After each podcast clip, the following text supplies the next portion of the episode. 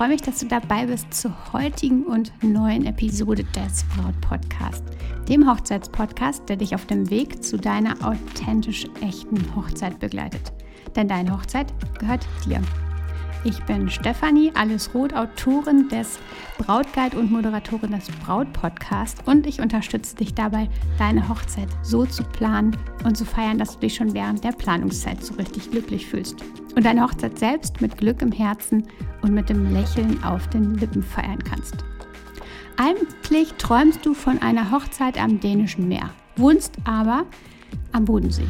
Oder du träumst von einer Hochzeit in der Toskana, obwohl dein Zuhause in Hamburg liegt. Oder die Herzenslocation liegt ja gut zwei Stunden Fahrzeit von den Lebensmittelpunkten deiner Gäste entfernt. Zu viel einfach, um abends wieder mal ebenso zurückzufahren. Würdest du dein Moodboard für die Hochzeit erstellen, wäre es genau eine dieser Visionen, die da drauf wäre. Du wischst deine Gedanken, diese Gedanken aber immer wieder weg, obwohl sie dich so strahlen lassen. Denn eine große Sache leuchtet einfach wie ein Warnhinweis immer wieder direkt vor deinem geistigen Auge auf.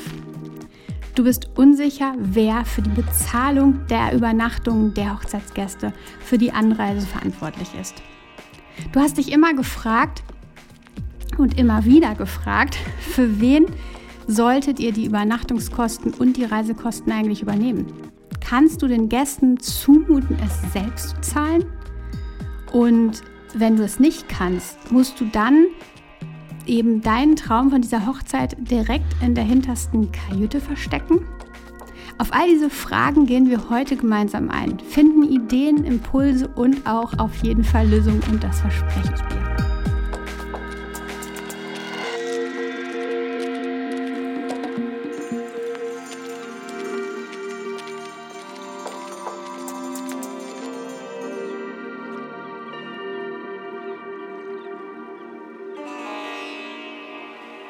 Meine liebe Hey, ich begrüße dich zur heutigen Episode des Braut Podcast. Dein Countdown zum großen Tag zu deiner Hochzeit hat bereits begonnen. Und ich sag dir, lass dich darum nicht schon jetzt vom Stress der Hochzeitsplanung belasten. Mit dem Brautphasentest auf meiner Webseite kannst du ja entdecken im Grunde, wie du jeden Moment der besonderen Reise richtig optimal nutzen kannst und so schon jetzt, ja, die Kollision auf dem Weg dorthin vermeidest. Den kostenlosen Test kannst du direkt auf meiner Webseite unter stefanieroth.de finden und so einfach viel, viel müheloser durch die Zeit ähm, der Hochzeitsplanung schiffen. Also wenn du magst, ja, dann schau direkt rein, stefanieroth.de und ich empfehle dir das auf jeden Fall von Herzen, weil die Inhalte einfach auch schon so, so vielen Bräuten geholfen haben, so, so viele Bräute supportet haben und es jetzt auch für dich an der Zeit ist. Also stefanieroth.de. Jetzt aber in die Folge hinein ähm, zu dem Thema, was ich schon im, ja, in der Vorschau angeteasert habe. Denn heute habe ich etwas Besonderes für dich und vorab gibt es dazu mal wieder eine Geschichte. Denn ich mag dir von Katharina berichten. Sie träumte schon ja, von ihrer Hochzeit weit vor ihrer Verlobung überhaupt. Und diese Hochzeit und diese Träume drehten sich immer um eine Hochzeit an einem einsamen Strand. Jedes Mal, wenn sie ihre Augen schloss, konnte sie das leuchtend blaue Meer und den warmen Sand sich zwischen den Zehen, den sie da zwischen den Zehen spürte, das konnte sie sich genau vorstellen. Und während der ersten Planungsschritte wurde ihre Unsicherheit dann aber einfach weggelenkt von dieser tollen Vision, die sie da einmal hatte und die sie so strahlen ließ, hin zu immer größer werdender Unsicherheit. Was war mit den zusätzlichen Kosten für ihre Gäste, die anfallen würden, um dorthin zu kommen an diesen einsamen Strand und vielleicht übers Wochenende zu bleiben oder ähm, länger zu bleiben? Was war mit diesen Kosten? Und das Ganze machte ihr echt schlaflose Nächte. Sie hatte während der Zeit immer, immer wieder Unruhe, die in ihr aufstieg und ähm, die ihr ja ein super, super schlechtes Allgemeinbefinden bescherten und ähm, sie bekam ja sogar Bauchweh und Kopfschmerzen von dieser, von diesen Sorgen, die sie da hatte. Das Schlimmste war aber, dass sie mit ihren Gedanken, die sie da hatte, allein blieb, sie nicht teilte oder besprach, auch nicht mit ihrem Lieblingsmenschen und auch nicht mit jemandem, der ihr die Sorgen hätte irgendwie nehmen können, der mit ihr nach Lösungen hätte gesucht. Sie blieb einfach alleine mit diesen Gedanken. Und nach vielen, vielen schlaflosen Nächten sah sie dann keine andere Möglichkeit mehr, als dass sie sich gegen ihre Hochzeitsvision entschied. Und ich bin sicher, dass da an der Stelle viele Tränen flossen und sie viele Tränen weinte, weil ihre Vision einfach innerlich so extrem klar gewesen war und sie die nun, ja, in den Sand gesteckt hat. Aber sie befürchtete, dass die Beziehung, ähm, die sie hatte zu der Familie, zu den Freunden, dass das zu sehr belastet würde, wenn sie davon ausgehen würde, dass die Gäste ihre Reisekosten einfach selbst tragen. Und für alle bezahlen, das ging ebenso wenig. Und wenn die Gäste selbst zahlen müssten, würden dann vielleicht auch viele absagen? Und so ließ sie den Traum sterben. Und man sagt ja, stirbt ein Traum, stirbt auch immer etwas von uns mit. Ich glaube, ich bin ein Verfechter dafür, dass Träume einfach nicht sterben sollten. Und es wichtig ist, dass wir erst einmal alles beleuchten wie mit so einer Taschenlampe, um nicht an unseren Glaubenssätzen zu scheitern. Bei Katharina wurde nämlich, wurde nämlich super deutlich, dass sie mehrere hatte.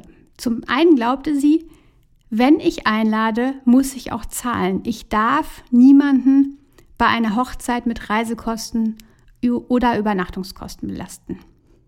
Und außerdem glaubte sie, dass alle davon ausgehen würden, dass das Brautpaar bezahlt und dass viele Gäste keine Lust auf eine derartige Investition hätten. Aber ist das wirklich wahr? Hatten Katharina und Peter nicht ihre Gäste so festgelegt, dass nur Herzensmenschen eingeladen wurden?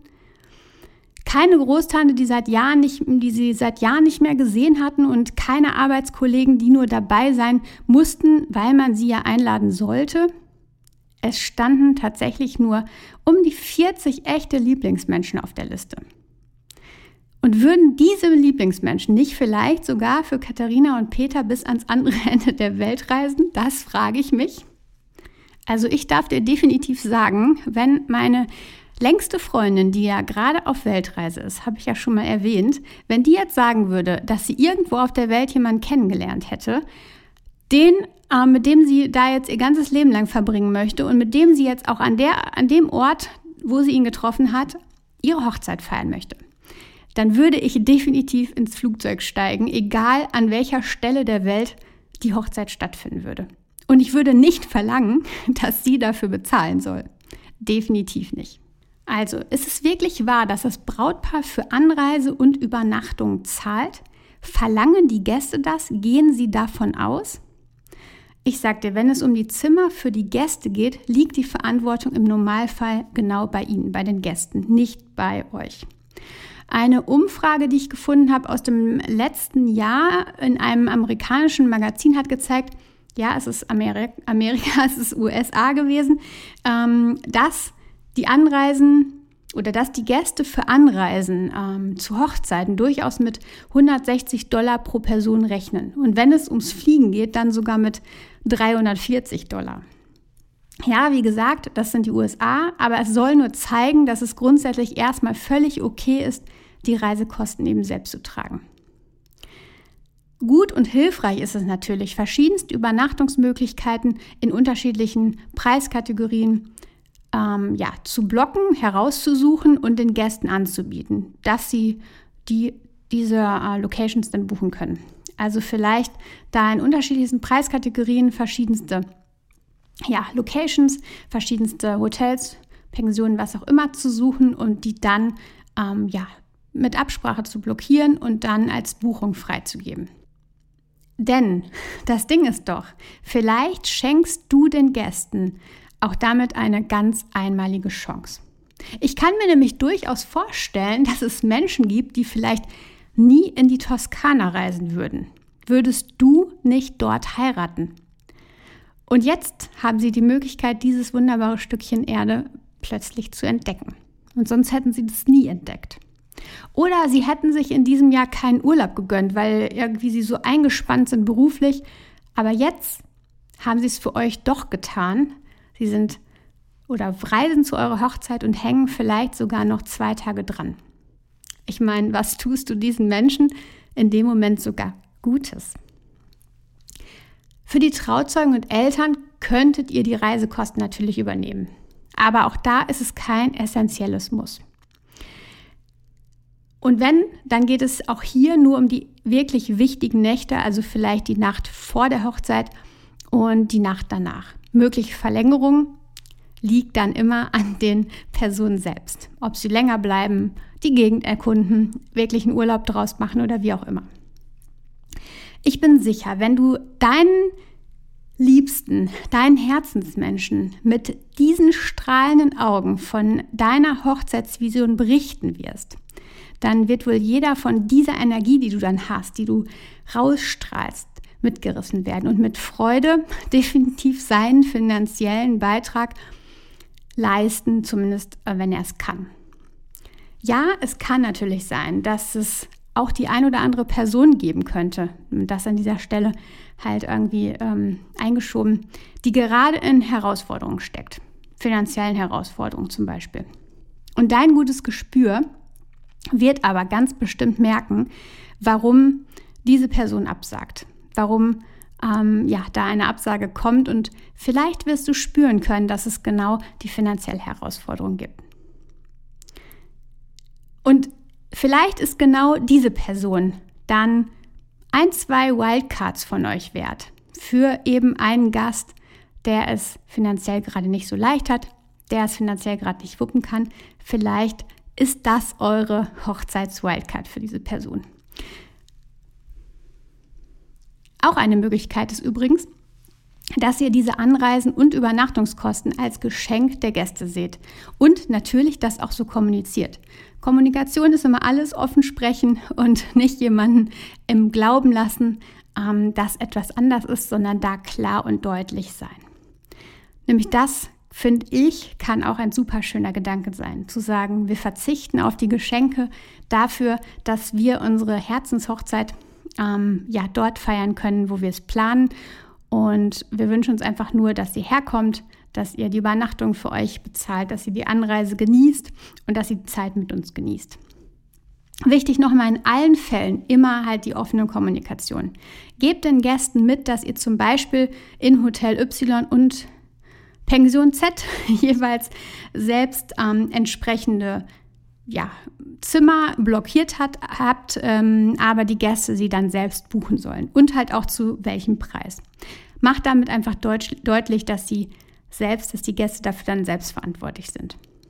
Bei Destination Weddings, also Hochzeiten, die weiter weg stattfinden, wie zum Beispiel in der Toskana, wie zum Beispiel irgendwie ja, in Dänemark, ähm, also weit weg von deinem eigentlichen Wohnort, kannst du auch mögliche Fluglinien und Daten mitgeben. Also wie kommt man am besten hin, mit welchem Flug, mit welcher Fluglinie, äh, mit welcher Airline, weiß nicht, und gibt da verschiedenste Möglichkeiten, Ryanair, Lufthansa, also unterschiedliche Preiskategorien. Welche Bahnverbindung gibt es? Ähm, und das kannst du auch gerne in einer E-Mail an die Gäste mit ungefähren Preisen angeben. Also Hotel, Pension, welche Möglichkeiten gibt es? Wie kommt man am besten hin? Und das alles in einer übersichtlichen Mail verfasst. Gibt es Shuttles zum Beispiel vom Flughafen bis zur Location oder einfach, wie kommt man von A nach B? Und das hat super gut in einer E-Mail Platz an die Gäste oder auf einer Wedding-Website. Und den Link kannst du dann ganz leicht auch ja, in die Einladung drucken lassen. Meine Liebe, es ist übrigens durchaus üblich, in unterschiedlichsten Hotels immer dieses Zimmerkontingent, ich hatte es gerade schon mal so ein bisschen einfließen lassen, aber jetzt nochmal genauer zu reservieren. Ähm, und dann können anschließend die Gäste dann eben selbstständig für sich buchen. Du kannst es aber ganz genau und leicht erfragen bei den unterschiedlichsten Pensionen und Hotels, ob es die Möglichkeit gibt, dieses Zimmerkontingent quasi zu blocken bis zu Tag X ähm, also natürlich weit im Voraus vor der Hochzeit, aber ähm, wenn ihr die Einladung verteilt, dann gibt es vielleicht, weiß ich nicht, sechs Wochen, acht Wochen, ähm, wo diese Zimmer geblockt sind und dann in der Zeit können die Gäste sich dann dort einbuchen. Genau, also das ist durchaus definitiv üblich. Einfach fragen bei den Pensionen, bei den Hotels, ob es die Möglichkeit gibt. Und wenn, ist das eine super Sache. Okay, jetzt haben die Gäste also Anreise und die Zimmer selbst bezahlt, aber was ist mit der Verpflegung vor Ort? Stell dir vor, deine Trauzeugin plündert die Minibar, deine Schwester bestellt irgendwie Eistee für alle. Natürlich geht genau das nicht auf eure Kappe. Das Essen am Hochzeitstag und auch das Willkommensessen am Tag vor der Hochzeit liegt im Normalfall natürlich beim Brautpaar. Vielleicht auch der Brunch am Tag nach der Hochzeit, wenn sowas geplant ist. Alles andere, das darf und solltest du auf die Rechnung der jeweiligen Besteller, also nicht auf eure Rechnung packen lassen. Habt kein schlechtes Gewissen, denn genau so ist es völlig fein und in Ordnung. Niemand erwartet im Normalfall anderes. Lass uns nochmal zusammenfassen. Lass deine Träume nicht sterben, nur weil du etwas glaubst, was vielleicht gar nicht stimmt. Und das möchte ich dir von Herzen mitgeben. Lass deine Träume nicht sterben, sondern schau, was für Möglichkeiten du hast und lass deine Glaubenssätze da los. Sprich drüber, finde Lösungen, ähm, aber genau, lass deine Traum Träume leben. Die meisten Gäste und im Normalfall sind es eigentlich auch alle, gehen nicht davon aus, dass die Reisekosten vom Brautpaar übernommen werden. Dann ähm, Trauzeugen und Eltern könnten eine Ausnahme sein, müssen aber nicht, das hatten wir eben schon. Es ist einfach hilfreich, den Gästen Möglichkeiten und Preise von Unterkünften mitzugeben, zum Beispiel per Mail oder Hochzeitswebseite und Kontingente zu blocken, sodass sie selbstständig buchen können. Aber vor allem, und das ist das Allerwichtigste, offen kommunizieren, wer was zahlt. Und da einfach unangenehme Situationen vorwegnehmen. Und wenn jemand absagt, dann darf es durchaus den Weg geben, dass ihr nach den Gründen forscht. Und ich denke, dass du da die nötigen Skills hast, das rauszufinden bzw. zu spüren. Und vielleicht gibt es dann ja für diese Gäste ja eine Wildcard von euch. So, meine Liebe, ich hoffe, ich konnte dir da jetzt ganz, ganz viel mitgeben und ähm, da einfach in dieser Podcast-Episode Impulse geben, Gedankengänge geben, dass du vielleicht eben deinen Traum von einer Destination Wedding oder einer Hochzeit nicht direkt am Ort, wo du wohnst, einfach mal eine Chance gibst. Ähm, übrigens sagte Jana neulich zu mir, dass sie den Braut-Podcast gar nicht nach der Reihe hört, was ich super spannend fand. Mm, denn ähm, sie hört es nicht so, dass sie die Folge hört immer, wenn eine neue Episode erscheint, sondern sie einfach durch alle Folgen immer durchscrollt und nach und nach immer das hört, was sie gerade anspricht, beziehungsweise was gerade zu ihrer Planungsphase passt. Und dazu lade ich dich auch mal ein. Scroll durch die Folgen, die es bisher schon gab und wähle einfach mal nach und nach mit deinem Gefühl, was mit deinem Gefühl harmoniert, ähm, die passende Ep Episode für dich aus, sodass du dann für deine passende Brautphase die richtige Episode hast.